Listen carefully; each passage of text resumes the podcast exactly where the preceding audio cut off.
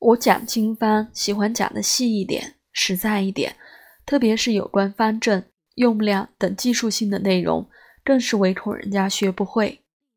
有很多人劝我保密，但我始终没有这样做，依然如故。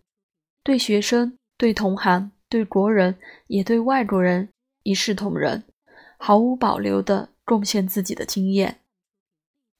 我坚持这个观点。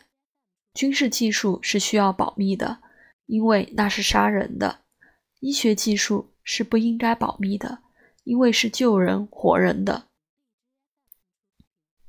商人可以保守秘密，因为事关切身利益；医生不应该保密，经验应当共享，因为医学本来就不是赚钱的行当，那是人术。